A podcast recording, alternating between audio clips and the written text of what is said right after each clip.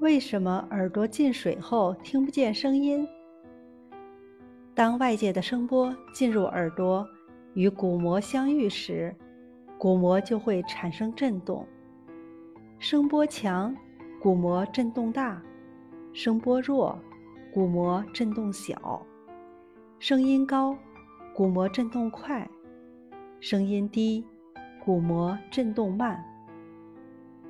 鼓膜将这种振动信号一直往里输送，通过内耳直到大脑，人才能听见声音。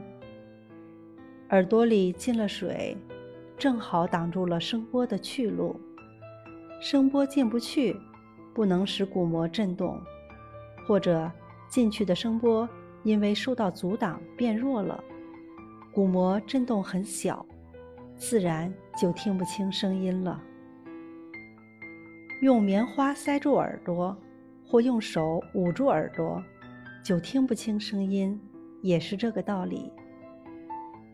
耳朵里进了水，可以侧过脑袋，使进水的耳朵朝下，同时提起对侧的脚，跳几跳，水就会流出来。